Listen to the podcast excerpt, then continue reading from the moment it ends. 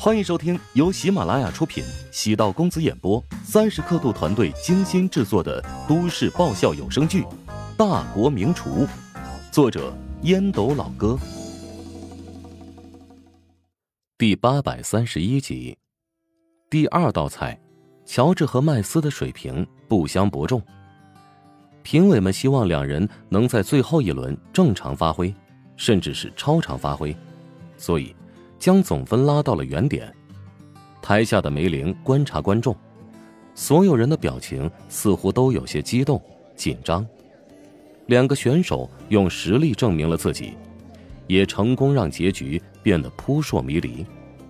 穆小皱眉，评委打分一点也不严谨，完全就是凭感觉打分。我觉得乔治这道菜比对手要好很多，好吧？我拍过一部轻功戏。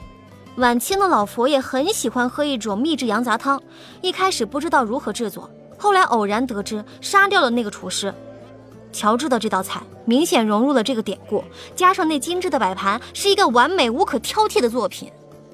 梅林没想到穆小熟知这道菜的典故，感慨：“啊，你越来越像个美食家了。”我哪有那个本事啊？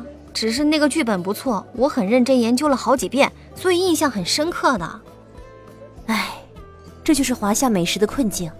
尽管现在国际认可中餐的影响力，但绝不承认它是顶级的餐饮文化。我对西餐无感，哪有中餐有趣啊？每一道菜都藏着故事，品尝美食就像是喝陈年老酒，那是越品越香啊。你呀，就是个地道的民族主义者。中餐和西餐因文化不同，彼此存在差异性。前几年很多国人鼓吹什么意大利餐、韩餐、岛国料理等，那是一种变相的文化入侵。穆小是一个明星，归根到底也是一个文化工作者。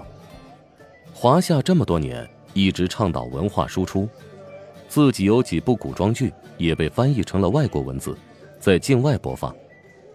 大国的战略。已经不局限于资本或者产业布局，文化出海也是一个重要的举措。为何乔治和麦斯的交锋如此受到关注？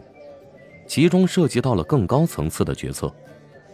近一百多年以来，伴随着西方国家的强盛，西餐一直在国内畅行。不仅西餐成为了高端的代名词，而且西餐礼仪还成为了一种时尚。华夏人进入西餐厅，不擅长使用刀叉，一度被视作土包子来看待。西餐真的有那么高不可攀吗？伴随着华夏经济实力日趋变强，中餐也开始逐步找回了自信。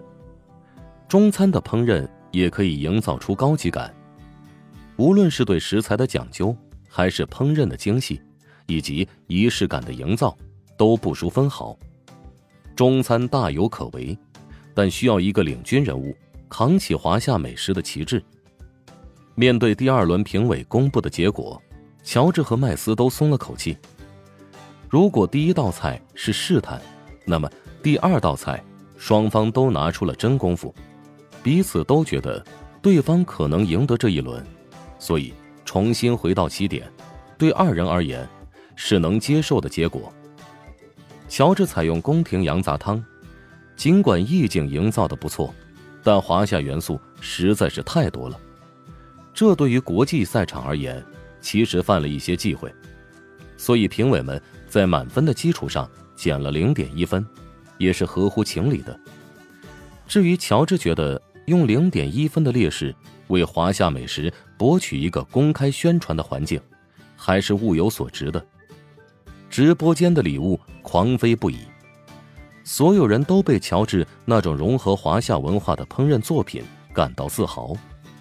乔治能猜到这个结局，这道菜不是为了迎合评委，而是为了迎合场内外的观众。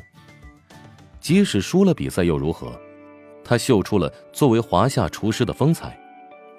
有了观众们的支持，乔治就立于不败之地。对于那些外国评委而言，宫廷羊杂汤的国家色彩太浓郁，但对于华夏人而言，这道菜却符合他们的心意。这群黑评委，刚才那道菜不用品尝味道就能看得出来，乔治的更胜一筹，竟然睁着眼睛说瞎话，偏帮麦斯。哎，你怎么说话呢？也不能怪评委啊，只能说是麦斯的水平真的很强。同样的食材摆出六种不同意境的菜品，充满了想象力。啊，行了，行了，行了，行了，这乔帮主的摆盘也不差啊，六份菜跟复制出来的一样。只能说他的刀工和眼力已经达到了一种很可怕的境界，稳定稳健，稳的一批呀！对呀，是乔帮主一以贯之的风格。可不是，乔帮主啊，虽败犹荣呢。哎，别他妈乌鸦嘴好不好？比赛还有最后一轮呢，鹿死谁手还不一定呢。啊，这场厨艺比试实看了，感觉比那些体育竞技还要刺激。麦斯扳回一城，使得剧情扑朔迷离。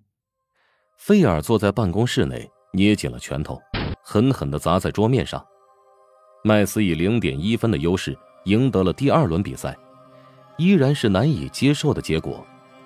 乔治之前胜算太低，以至于麦斯只有赢两分以上，菲尔才能在这一轮赚回来。零点一分，这算什么？没想到两人的实力竟然如此接近。菲尔有种不好的预感，他低估了乔治的实力。不可战胜的麦斯似乎遭遇最强对手的挑战，菲尔很头疼，倒不是为了钱，而是觉得颜面受损。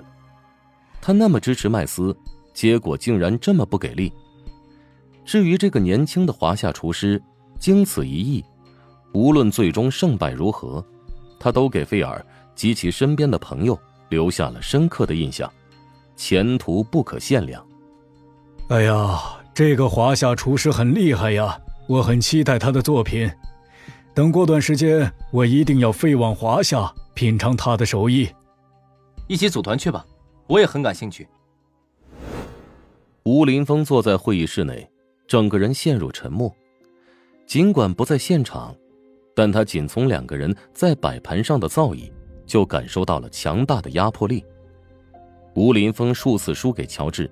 第一次觉得乔治是偷奸耍滑，第二次乔治故意隐藏实力，每次吴林峰都有种被乔治奸计愚弄的感觉，但这一次，乔治与麦斯在擂台上的针锋相对，让吴林峰清晰的感受到自己与乔治的差距。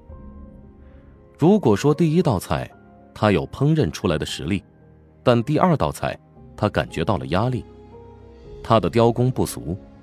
但想要复制出五份一模一样的菜式，根本不可能。乔治的那种稳定性实在太可怕了。烹饪艺术讲究的是天马行空，麦斯用自己的技术完美的展现了这一点。但乔治另辟蹊径，用大巧若拙的工匠精神，告诉那些评委，烹饪艺术的极致，也可以是严谨。本集播讲完毕，感谢您的收听。如果喜欢本书，请订阅并关注主播。喜马拉雅铁三角将为你带来更多精彩内容。